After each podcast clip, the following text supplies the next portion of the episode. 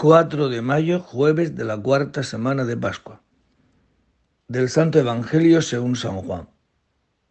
Cuando Jesús terminó de lavar los pies a sus discípulos, les dijo, En verdad, en verdad os digo, el criado no es más que su amo, ni el enviado es más que el que lo envía. Puesto que sabéis esto, dichosos vosotros si lo ponéis en práctica. No lo digo por todos vosotros.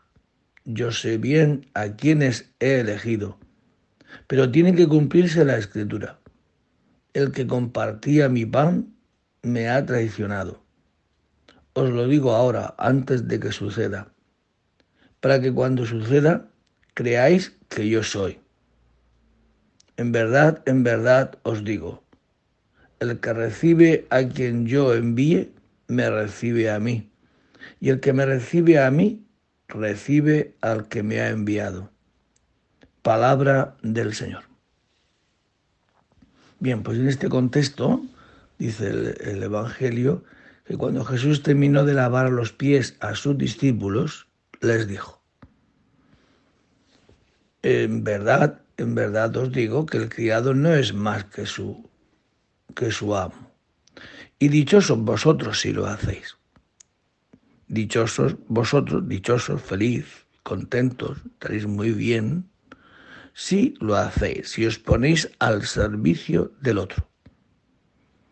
Si nuestra vida está leída, vivida en clave de servicio y no en clave de servicio hacia cada uno de nosotros, sino en clave de servir a Dios y en servir al otro hace años, cuando por estas tierras nos preguntaba, oye, ¿cómo te llamas?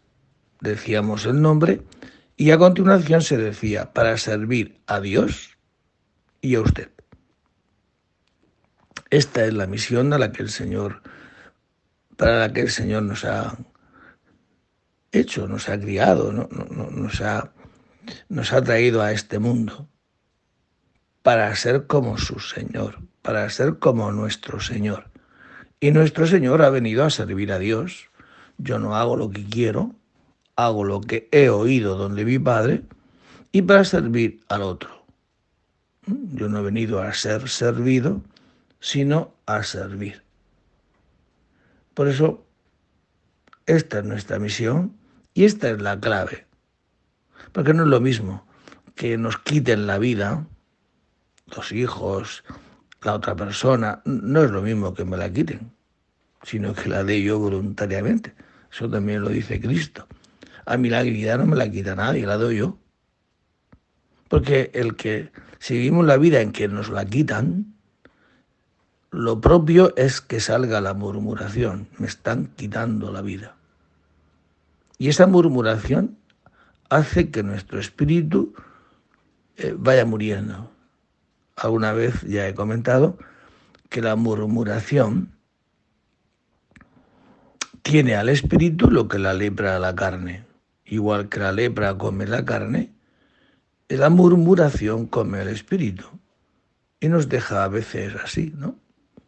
Con una acedía espiritual grande, sin ánimo casi para nada. Porque hay dentro de nosotros esa especie de murmuración porque creo que me están quitando la vida. Cuando el Señor nos ha, nos ha creado, nos ha hecho este mundo para servir a Dios, para amar a Dios y para servir al otro, para amar al otro. Eso, con el Espíritu de Cristo que lo ha hecho primero con nosotros, es la verdadera alegría. Dichosos vosotros, dichosos, felices, dichosos nosotros si así lo hacemos.